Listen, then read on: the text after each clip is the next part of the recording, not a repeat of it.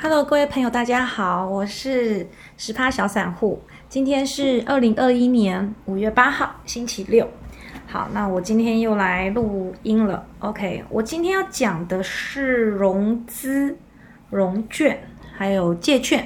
OK，好，这个融资的意思就是说你不够钱，可是你看好一只股票，然后你觉得它会涨，那不够钱怎么办？就借钱嘛。跟谁借呢？跟那个券商来借钱，好，你也可以跟朋友借啊。OK，那总之，一般你就是呃跟券商借，那券商绝对不可能做无本生意的，所以他会怎么样？他会跟你收利息。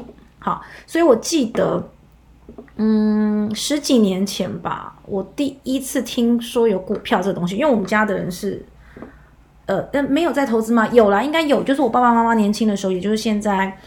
嗯，七十，他们七十几岁嘛，他们那一代，我妈妈当然她家庭主妇嘛，最爱买的就是股票，所以那个时候也是有套牢吧，只是我不知道。然后到了我二十多岁，快要三十岁的时候，才开始买第一第一只股票，我忘记是什么时候了，但是中间停了很多。我在一开始的时候，就是录节目跟那个。粉砖的时候都有讲过，总之家里是不太会聊这个东西的，好，所以我们家的人没有什么财经知识，也没有什么投资的概念，那我们就是赚钱。那那因为我们家除了我之外都是做生意的，所以这几年台湾经济发展还不错，所以家里的经济情况也有慢慢的变好。哦，那变好，只是说我们家以前是算是没有到穷啦，但就是够用，然后到现在有慢慢越来越好。我相信很多台湾的家庭都是这样子。那总之，我刚开始认识股票的时候，就有人跟我说：“你这个股票啊，第一不能融资，第二不能做期货。”但因为最近我有一位朋友呢，他有融资，有做期货，然后他呢就是赚的也是不少的，所以。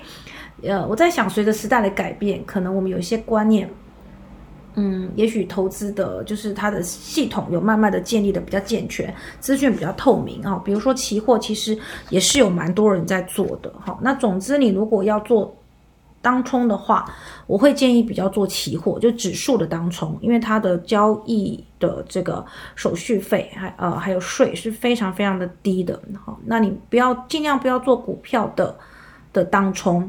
那我们现在先讲融资，融资的话又又是另外一回事的，因为你不是当天，你可以不要当天卖出，呃，比如说我今天买，然后我是看好它，所以我先跟券商借钱，那那借多少呢？这个股票如果是一百万的话，那它好像可以借到你六成哦，就是帮你出六万这样的意思。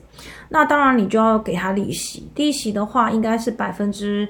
六到七之间应该是六点五，可能每一家券商会有点不同哈，因为我没有借过，我是呃呃资料就是从网络上看哈，那反正呢，你就上利息就对了。那这个利息的话是以日来计的哈，比如说是六点五趴，那六点五趴的话除以三百六十五分之多少天这样子，那所以你十天后卖，你必须要保证十天后你的价格你是可以 cover 你的。利息，那一般来讲应该都可以啦。如果你真的很确定它是一个标股，那肯定可以。可是如果万一它一路往下，你就是赔了价差，然后还是要付利息，而且它不会让你无限制往下。就是当它当你已经碰到它的本金的时候，这个就是有一个维持率哈，券商会帮你算，应该是百呃是百分之一三零哈。那每一只股票百分之一三零是多少？券商其实会帮你算，你维持率不够了。就是说，你股股票已经跌，快要跌到券商建议的这个成本的时候，他就会打电话给你，你一定要补钱哦。你如果不补钱，你就会被断头。那断头的话，就是信用破产，信用破产严重的话，可能要关。那再来就是，呃，你可能这辈子在做很多信用交易的时候，比如说你要办车贷啊、房贷啊、信用卡啊，都会困难重重。好，所以呢，尽量。不要去融资，也也呃，因为就是说，你有多少钱，你就拿其中的三四十，呃，三四成来投资股票。那当然，我的比例是比较高的，因为我前面有赚嘛，所以我觉得我可以拉高这个比例。那如果你刚进入市场，我会建议你就是全部钱的三四成就好了，因为股票是一个高风险，当然它高报酬，高报酬的东西就已经高风险，然后再来这个年是多头年，差不多大家都觉得是走到第三季啦。为什么大家会这样说？因为我们去年是从第四季开始发达的嘛，所以你要往你要往前推四个季节的话，那是不是就去年第四季，今年的一二三季？好，那股票又会事先反应，所以搞不好第二季。大家的这个多头就走的差不多了，后面不是说直接就反转往下，而是它可能就会平比较平缓。那比较平缓，你再去借钱玩，你的价差就很难抓得到。好，所以像最近融资这么这么的高，就是因为大家都买到标股。哈，你如果他们都买到标股，他们那真的是真的是一定有赚的。哈，那我我还是会觉得做人还是踏实一点吧。有多少钱我们就玩多少的投资啊。好，那那当然跟融资相反的就是所谓的融券，融券就是借券，啊，不对，对不起，对不起，不是，哎，应该也算，就是跟借券商去借券。那因为我手上没有嘛，可是我看空它，那我手上没有的时候，我就先卖出。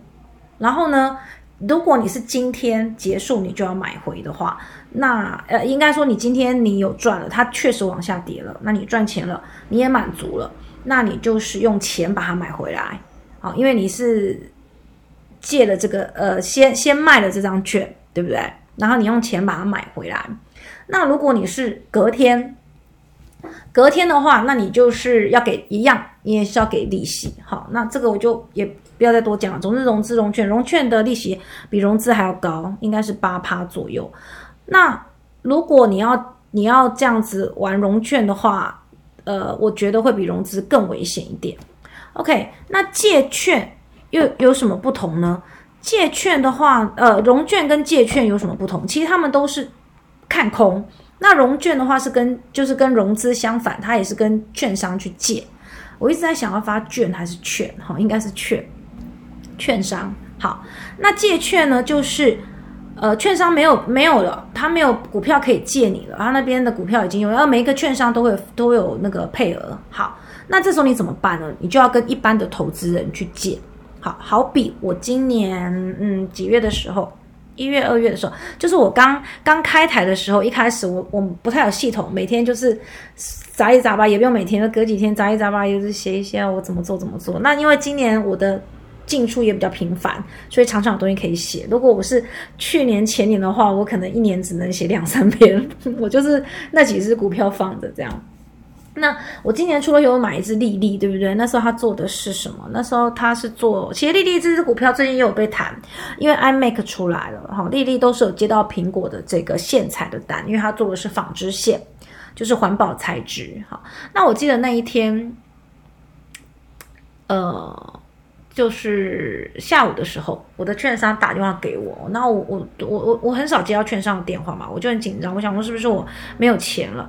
然后他就跟我说，不是不是，是因为有有人想要跟我借利地的股票，借十张。那我就 觉得好笑，我说为什么？他说啊，很简单，因为他放空嘛，他放空，可是那那个那时候利利是一只怎么讲，很多人在玩的股票，多空交战，每天都很刺激。然后他就说，因为那一天利利是涨的。可是他放空了，那那可是他下礼拜那时候是礼拜五，下礼拜他还想继续空它，他觉得还会跌，那就不放手就对了。他不想要补钱哦，因为你当天如果你错了，你要用钱把它买回去，他不想补补那个这张这只股票的钱，他想要继续借，好继续空它，那他宁宁愿付利息。那我就我我就想一想，我说那我可以赚多少？他就说一天的话大概一千三。其实也不是很多，可是丽丽它本来就只是十几块的股票而已，哈，所以，嗯，我就借他了。我想说没关系，我礼拜一可能也不会卖吧，隔天可能也不会卖，你就借他好了，没关系。好，那后来丽丽我也是有小赚了。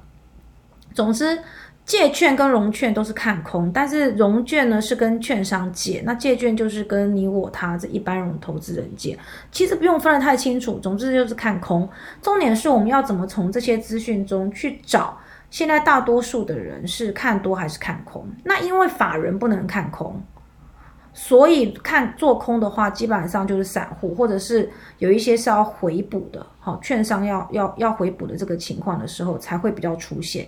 所以你一般来讲看到的都是用融资去判断，就是大波大多数的散户是多还是空？因为法人其实也他可以融资，但法人不太会融资，因为他们很有钱嘛，他干嘛融资呢？好，那我今天就是一样哈，台湾股市资讯网里面呢，我我选了大雅这一只股票，为什么呢？因为我礼拜一的时候呢，我想说这个铜一直涨一直涨，看起来这个也不太会停，我就买了一只呃一张大雅一张，因为它很高点，就是这些很高点的股票，船产啊、航运啊，呃不是，对不起，就是航运。还有钢铁什么什么什么的，都已经涨很高了嘛。那这个铜价也是涨得很高了。算了，我就也有点小心动啊。那但是我们买一张就好了。我买在三十三点四。那我们以十趴停损来讲，它如果跌到三十，我可能就会就就把它卖掉好了。好，就就停损吧。那总之这个大雅呢，它呃，我们来看看它礼拜五五月七号，我是五月六号买的啦。好，那五月六号买的时候，当天的收盘外资卖了一万三千四百五十七张，融资呢减少了三百四十三张，意思就是说有人借钱买了大雅。那因为当天它收盘价是低于那个开盘价的嘛，它是啊不对，当天是平盘，但是它最低三十三点二，那也就是说有些人他可能就放弃了，或者是说他已经。因为我不知道什么时候借的，对不对？他可能很久很久以前就借了啊，那他可能赚钱了，他可能看后续没办法赚钱了，于是他就把融资给给这个停掉了，好，把他把他把股票给卖出去了，好，停利或者是也可能停损，不一定。但是我们可以从融资看得出来说，后续他觉得不会再涨了。所以五月六号的话，融资是负三四三，五月七号是负七二五，减少了。那外资呢的持股比例是持平，啊，因为因为外资可能的真是很多吧，然后再来融券有增加，好，增加三二八，增加十二张，然后券那个券资比也也增加了，哦，从券资比就可以看得出来，就是券资比就是融券除以这个融资的比例嘛，那它增加了，增加代表之后可能是看空的，但当然不代表。我现在就要停损这只股票，我们还是一样可以搭配它的呃 K D 值，还有我们之前教过的均线五日线跟十日线，我们会发现，虽然这两天五日线是往下的，但它还是在十日线之上。好，就代表短的会比长来的还是比它有利。目目前还站在多方，好，明确的反转的讯号还没有出现，但有可能明天或后天就会出现了。那总之，我们我我们就是设十趴停损这样子。OK，好，那那为什么要看好铜？虽然铜，呃，你会说这个就股票走在前面嘛，对不对？所以铜上涨，股票可能已经反应了。那后续还有没有什么铜的好消息呢？其实有的就是我们的电动车几乎都是用到铜哦，可是大雅它是电器电缆股啦。好，它它为什么会涨？不是不是因为它产铜，是因为它把呃之前存的一些现货是比较便宜的价格的，但它现在可以用比较高的这个这个这个叫什么售价卖出去，所以它中间的这个盈利率啊等等毛利率可能会上升，好。所以是有这个机会的，因为上礼拜五其实铜价又创新高，对不对？好，那我我目前是这样的，就是我看它可能真的一大波涨过了，中间也许要盘整一阵子，那我可能就如果礼拜一有拉回，我可能就把它卖掉了啊，这可能有点买错了啊，也不能说买错啦，就是好玩嘛，反正只有买一张。OK，好。那诶，融资融券借券讲完了之后，那那我们那每一只每一只股票看，那整个大盘的我们可以去哪里看？就是上次我有讲到的，其实你点个最标题，你可以看得到。好，你可以看得到整个整个大盘的，呃，要点一下上市大盘。哈，上市大盘里面的啊，对对对，刚刚讲到，如果你的。融资，你买的是上市跟上柜的，你的那个是不一样的，就是你的利息是不一样的。好，那上市大盘，上市大盘点进去的时候，你可以在左边还可以找到资券余额哈，一个是集中市场，就上市；一个是贵买市场上柜的，好，那我们点上市的进来的话，你就可以看得到它当天呃融资多多少哦，有一些买进的就是他用了融资，那卖出的话当然就是他补了哦呃呃呃偿还哦他补了，然后呢再来就是。呃，融券的也是，然后会有券资比也是，这是整个大盘的情况。所以呢，你也可以稍微看一下。那另外还有一个就是叫做余额，余额的意思其实你可以把它当做就是总量哈。比如说那个叫什么房贷余额，房贷余额就是借了多少房贷，市场跟银行借了多少房贷，所以房贷余额很高，就代表现在的房市其实也是就是蛮热的。所以你要看余额。好，那余额的话，我们可以看得到。这个五月七号比五月六号呢，余额都多了一些融资，那融券呢余额也多了一些，哎，这个是不是很有意思？整个大盘来讲，意思就是说，现在市场上的投资人多空也有一点点搞不清楚，不是到下礼拜到有有人看多，也有人看空。那我个人呢，我个人下礼拜我我是看空，我说礼拜一啦，因为。礼拜五这个涨拉的又太凶了哦！一呃，上礼拜前几天一直大跌的时候，如果是平缓的拉回，慢慢的洗掉一些筹码，或者是我稳定一下人心，慢慢慢慢的补，我觉得还 OK。可是礼拜五这一波又拉的太凶，呃，因此我认为礼拜一还可能还会再震荡一阵子哈。再加上美国其实它的非农报告不是很好，但是美股收盘是。是，这是又道琼又创了新高啊！泡沫化，嗯，应该也不会那么快啦。总之就是，我是觉得近期可能还会震荡一阵子。那我我会觉得，如果你可以像我一样，你想买个一张两张，那都 OK 哦。但是如果大量的进场，可能现在不是很适合，因为很多呃想追又不敢追。你看航运那么高了，对不对？那你说，嗯，不是喊的会破百吗？也许最后终究会破百，但何时呢？啊，因为上一波上一波大跌之后，上面不是住了一些 小套房吗？这些小套房呢，现在一定很心急吧？那我如果去买，我不就帮他们解套吗？我才不要。OK，那所以呢，可能要一阵子。那你看，像台积电。的外资喊什么一七百啊破千啊？对啊，也许我也觉得明年后年有机会，对不对？哈，我自己也有半张啊。可是你看上面那个六百七十的那个高点住了多久了？很久了吧？大大半年了。那那些人不觉得很冷吗？所以你你冲上去，他们就解套了哈。那基本上今年的话，可能也就冲不上去了啊。所以要注意一下，当它拉回的时候，上面住的那些人。的的这个动向，所以我觉得航运破百有可能，但什么时候我也不知道，也许第三季吧，因为他昨天呃明天会公布财报嘛，明天公布四月的四月的财报，因为明天是五月十号，那公布财报之后，阳明阳明好像跟长隆都公布了，都是非常好的哈，但是股财报很好，不代表它当天就会大涨哦。如果当天财报很好，当天就大涨，那我们大家就是财报公布进去买就好了嘛，对不对？进去当天当冲就好嘛，所以事情没有那么简单。好，有时候他们趁机还甚至还会在财报很好的时候进行一个出货，吓死你，然后呢之后再慢慢的买回来。好，所以呢，我觉得接下来这一周可能还是比较适合的是观望。好。然后，然后慢慢的就进入除权息的行情了，我最爱的时间。所以呢，大家可以再稍安勿动，呃，稍安勿躁一下哈。那你手中的如果说是股利配息还不错的，你也可以再给他点啊。可是有点小套房的，你也可以再给他一点机会，好，看看他，呃，五六月六月吧。哦，有没有办法往上这样子？OK，所以我们今天讲的融资融券、借券，还有一些余额要怎么看这样子。好，那我也会把一些图放上去。OK，那进入我们的第二部分哈，因为已经讲了十九分钟了。呃，哦，对，你在那个台湾证券交易所也有一个地方可以找得到融资跟融券的余额哈，如果你。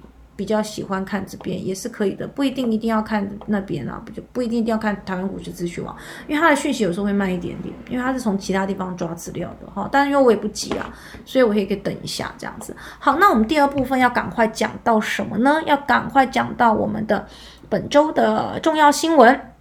好，第一个就是晶片荒噩梦还没结束，汽车业现在换橡胶不够哦，橡胶要做什么？做轮胎嘛。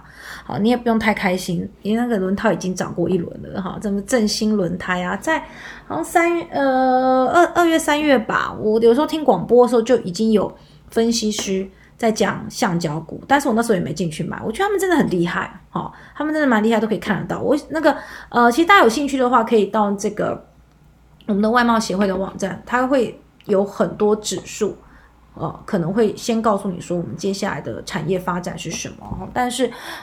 啊，我我有我也没有那么厉害。OK，好，那再来就是金管会开放定期定额可以买国外的股票。好，那当然你可能就是呃，可以到你的证那个证证券商那边，你可以去问一下。他说初期可能会有十家的券商开放。好，那定记得定期定额这件事情，一大家一定要多思考一下啊，因为有时候定期定额不见得。呃，应该说定期定额一般给你讲的就是说你可以摊平，但其实不太一定哈。如果说这个这个定期定额的标的它是往下走的，那你就是越摊越 越摊越惨啊，所以也不一定的。那总之，我有兴趣的话，可以注意一下这方面的消息。再来，全球供应链重组九张表，看懂台湾的机会在哪里？好，那就是外贸协会在五月六号。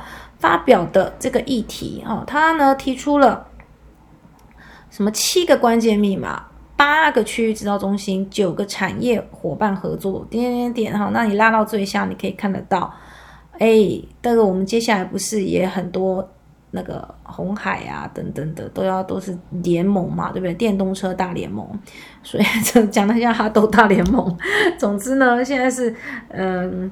不要说轮胎了，后照镜都还没看到。总之，它的一些系统呢，各家好各家的这个选中的都已经出来了。那我可以稍微念几家，建核心，建核心听说最近好像有比较拉回，大家可以看一下哈。这是做充电枪的。那台达电，哎，那天也有小拉回，不过还是很贵哈，大概三百块，一样三百块左右。然后电池，美骑马、康普，这个美骑马我当初本来想买，但它基本面以前不是很好。结果，结果，结果它就往上涨了。好，算了。总之呢，还蛮多以前都不怎么样的股票，可是因为他会做这个嘛，然后搭上去了。就像我以前被套牢很久很久的飞鸿，今年终于解套了，忙不迭的把它卖出去。结果呢，结果人家大涨，哎，算了。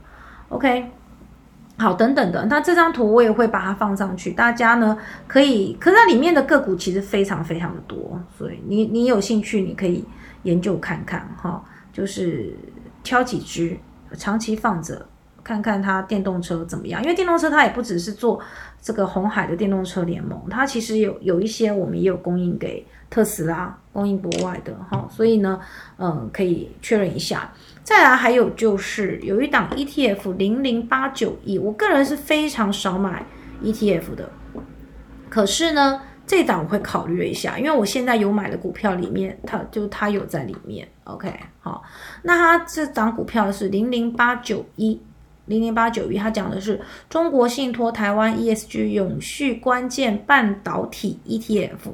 好，那它聚焦就是台湾半导体产业。那台湾半导体产业现在真的是在世界上是举足轻重的位置。嗯，可以持续多久？我想三到五年吧。哦，所以你这个半导体 ETF，我我认为是可以买的。我很少觉得 ETF 可以买，但我觉得这档可能可以。哈，那它是五月十几号开始募集，十二的样子啊，五月十二。呃，我我通常不会在募集的时候就冲进去买。哦，因为什么呢？因为它里面的里面的它的五大成分股哈是联发科、台积电、联电、联永、日月光。好，那你知道联发科这这当然都非常好，对不对？可是这些股股票也会有我们讲的什么周期？像之前电子股很惨的时候，诶，这个时候你再来买也可以哦。所以不不用定期定额，你可以做你自己的定期定额，不要委托给券商定期定额。你就每天把它放在像一般股票一样放在里面，放在你的选股里，然后它的低点你就买一张，诶，下个月碰到低点你就买一张，因为这些股票也不是一定 always 就像火车一样一去不复不复还的。如果它它像火车一样不等，那就只有有钱人可以买啦，他们也不会这样子做，对不对？你看，像我的日月光来来回回也是跑了好几次，所以我之前上礼拜，呃，在开心的时候卖掉日月光之后，哎，它往上涨，我想说啊，再买一点回来好了，哎，结果我就被它套套住了，所以股价都会拉回的，哈，所以这档这档上市之后，我应该不会买，我应该会先放进我的手机里，然后呢，偶尔偶尔觉得。这几只，比如说联发科、台积电、日月光，我我本来手上就有嘛。那他们在跌的时候，我可能买不起一张，那我就买 ETF 啊，我就买 ETF 的一张也是可以的，对不对？哈，好，那我们第三部分一样，我们要来读书，嗯，读书很重要，嗯，好，那我们今天讲到呢，第二章周期的本质，好，周期的本质的话呢，我觉得有，我们先讲它。呃，这位霍华霍华马克思，他怎么他就是画了一张周期的图？这张周期的图对于我理科来讲，我觉得，嗯，感觉就是个很废的图啊，因为它就是有个波峰，一个波谷，哦，然后上上下下来回的震荡。唯一不同的是，这一个市场如果是长期是往上的，那么它的这个上下震荡的幅度是会往往右上走的。好，然后呢？问题是，他说这些周期呢会有八个明显的阶段，但不管是什么样，它都有最高点跟最低点，而且通过了中间那个点之后呢，它会往另外一个点去摆荡，不会停留在中间。好，那从这个地方我们可以知道什么呢？台湾的这个大盘指数，你可以看一下这个大盘，它现在。你拉远来看，它可能就是在一个周期的高点。那我们当然都知道说，哦，台湾的话，呃，因为我们的基本面很好啊，我们今年有出口很好啊，哎，没有错。所以他这边提到了一个，他说呢，每一个国家的 GDP 显示的是几十年来啊慢慢缓步的成长。如果说是两趴来讲，可是这中间可能有一些年高达七趴。另外一个年也许只有零，甚至是往后面。可是长期来讲，平均是这样子。这个就对，这就是一个平均值的概念。好，但是呢，以台湾今年来讲，它不就是一个在一个周点周周期的最高点吗？那他说过了一个周期的最高点的时候，它就会往正常的方向去返回。至于那个最高点在哪里，没有人知道。好，没有人知道，所以才说你要常常要要要做好一个停损的准备。哦，就是还没赚钱之前，你要先想，如果赔钱了怎么办？那你这样子就不会那个嘛，不会一时之间不知所措，对不对？好，好，那所以他往中间去发展。再来，他说正常的情况呢，市场很少会从低估到公平价格之后就停下来了。好比我认为这一只股票。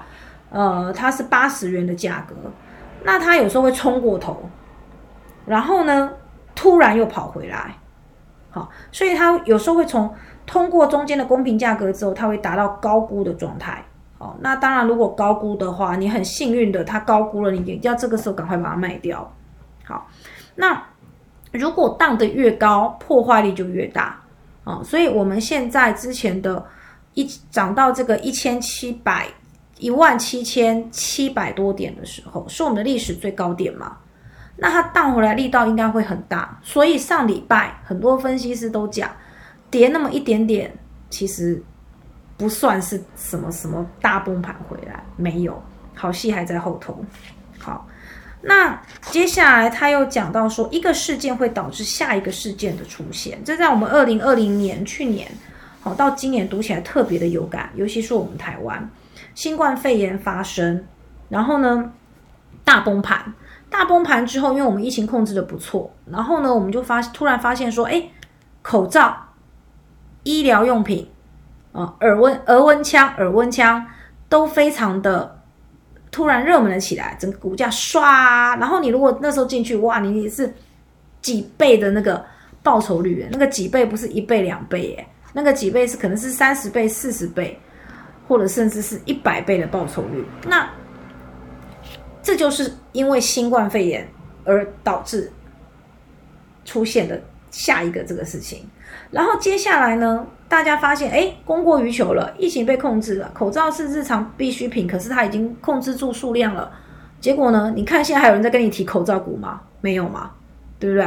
好，然后我们就发现说，哎，国外很严重，国外很严重，那导致什么？导致工人啊没有办法上班啊，然后呢没有办法，就是这个港口会塞住啊，所以接下来呃原物料开始涨，然后疫情开始涨，然后再加上呃拜登上台，他说他要推基础建设，所以呢钢铁什么什么也通通都涨起来，然后发现好像跟疫情没有什么关系了，对不对？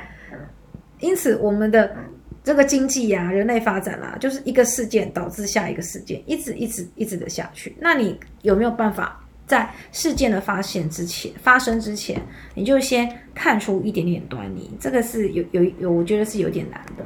好，再来，他说，经济的周期会影响获利循环。经济周期像现在往上的周期。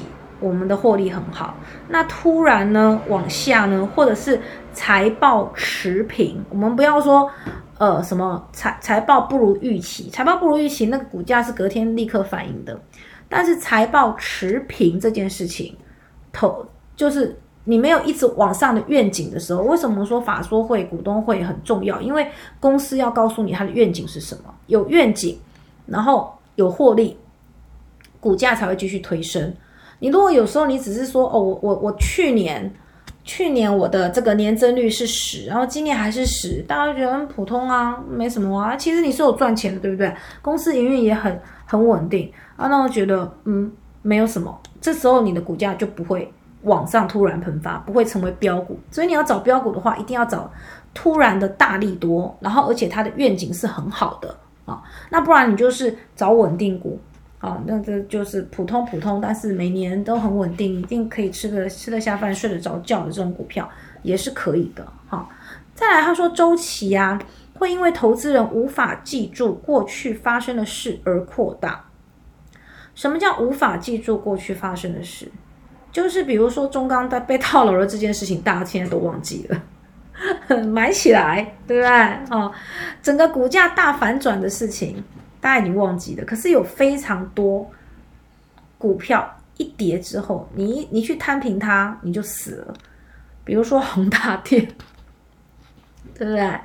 现在真欲哭无泪。还有像去之前国巨几千一千多，好到现在的几呃到跌到跌到几几百一两百吧，然后现在又起来，被动元件又起来，对不对？那像这种的话。我觉得我们还是小心点哈，破千的股票我自己有买啊，像联发科我有买，但我没有买到很可怕的数字，我就是买一百股、两百股这样子，也是也是不太敢。所以如果我刚刚讲这个零零八九一，我是真的会考虑哈。好，那我刚刚还要讲一个什么？哦，还有最近那个世星 KY，你看今年大家都赚到这个不。这个叫什么？钵满盆满，笑嘻嘻的。那可是买到世星 KY 的人，真真是很想撞墙吧？真的很倒霉啊，对不对？哦，因为他也不是说，当然他的营运有受到影响，但是才多，他才百分之二十五，他只有百分之二十五受到了影响，就可以不停的跌停板。好，哎，讲到这个，我们来看一下世星 KY 现在剩下多少钱？它好像从呃消息四月份的时候嘛，对不对？四月份到现在。才多久？嗯，今天怎么涨停了？可恶！好，那我们来看看，它应该要拉回了啦，几百几百元的哦。如果你撑得住的话，可是我们来看看哦，哇塞，好可怜哦！妈呀！哎，四月八号一一个月前，它的股价是我们都看收盘好了，九零二。好，那事情发生隔天跌停变八一二，九零二变八一二，九十点一张赔九万，再隔天跌停。啊，这时候一定很希望，而且还隔了一个周末哦，隔了一个周末还跌停。好，再来继续跌，继续跌停，几根呢？我看吃了几根，一根、两根、三根、四根、五根，哦，到第六根终于打开，打开。四月八号到四月十六号，终于没有跌停了。好，那你可能就在这个时候就想说，哎，它又不是插钩公司，我来摊平它。好。你就买了啊，继续买。好，那也还好，隔天跌了一点点，好，然后呢，哎，小拉回一点点，然后又跌跌跌，然后小拉回小拉回小拉回，哎，到了这个地方，四月二十九的时候，五日线看起来似乎要突破十日线了，一定很多人 想要在这边进场吧？OK，因为感觉好像突破了，没有，隔天再往下，所以我告诉你，这个技术线型有时候是不准的，有时也因为它是历史嘛，有这个。我不知道啊，这个呃，可偶尔可以参考。好，我我我认为还是以基本面当做你最基本的护城河，然后技术面是搭配它。你我我我不太建议大家把技术面当做最主要的东西，基本面是最主要的，旁边的是它的这个卫星，好，呃，技术线图啊，还有我们学过的一些指标是它的卫星。基本上公司。股价能不能能不能买？它会不会大跌或什么？基本上还是要看它这个公司的营运。好，那总之一直跌跌跌跌跌跌跌跌跌，九零二嘛，对不对？好，那到了上礼拜五，它终于收了一个涨停，三九九九零二到三九九跌了五百，嗯，是吗？四百，对，三九九就四百，跌了五百，一张少五十万。那我那大股东一定哭死吧？大股东有时候有都都会有上千张的耶，哦啊，不好上千张他也不会哭死啊。我们一般人买一张，你可能会哭死，九十万，剩下现在只有四十万，哦，那别人是四十万变九百万，你是九十万变四十万，这是其实也是蛮惨的哈。那我们可以看得到，嗯，这个就是有时候真的也是蛮倒霉的事情，哈，所以我们还是不要孤孤注一直在某一只股票上。嗯，好，所以我们刚刚讲，他说，呃，达到极端的时候啊，很多人就会说这次不一样。嗯，中钢现在涨了上来，跟跟十年前不一样。其实如果你去看历史的话，十年前也是一样，就是中国在推基础建设，所以整个原物料大涨。现在是换美国推基础建设，然后整个原物料大涨。好，然后当然中钢它这几年有做一些转型跟努力，它比如说它有做。这个 ESG 方面，我上次在这个《金周刊》上面有看到，我做的其实也还不错。但是这不是会让它营运大喷发的的的理由嘛？对不对？那它现在据说每天一开门就赚四亿，OK，好，所以大家也可以看看，然后记得手脚跑的时候要快一点哈。所以这次有不一样吗？也没有不一样啊，都是因为基础建设让它起来的啊。至于你可以持续多久，那我们也不晓得。总之这些股票你就是抓最后一只。好，飙涨的股票一定是抓最后一只。那稳稳的股票的话，那当然就不一定。好，所以我我还是会建议，呃，看你的嗯规划。如果你是要赚一些快钱，然后拿来花等等的哦，你你当然可以拼一下，冲一下。今年有很多新闻嘛，对不对？什么三万变成三百万这一类的非常激励人心的的投资消息 啊。那那如果你是像我一样想要退休的时候比较稳一点的话，也是。嗯，我我会建议你要你时时刻刻把这个周期放在放在你的心里，还有这个避险一定要做好。